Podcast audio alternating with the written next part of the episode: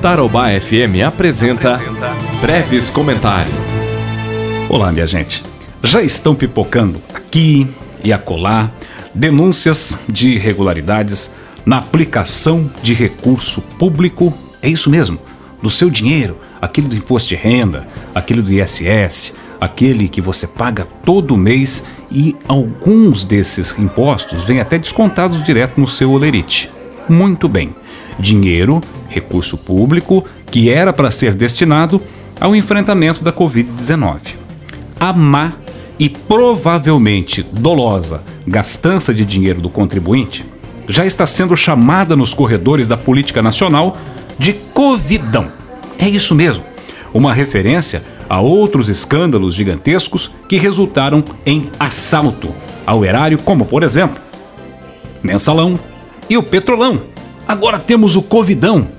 O Ministério Público do Rio de Janeiro abriu uma investigação para apurar a suspeita de superfaturamento na compra emergencial de mil respiradores destinados ao atendimento de pacientes infectados pela Covid-19. Dá para acreditar?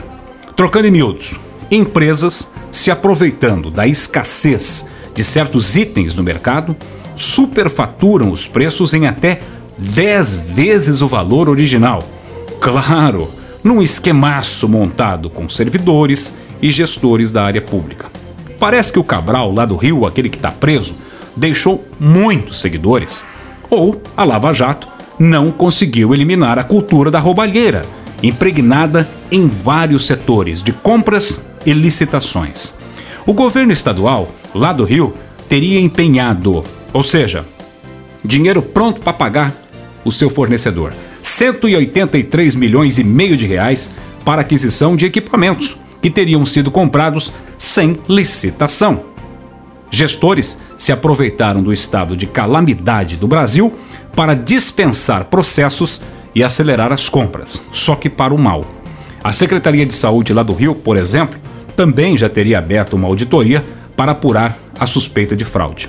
Denúncia semelhante aconteceu em Manaus, depois que a Secretaria de Saúde de lá adquiriu respiradores a preços quatro vezes maiores que o normal.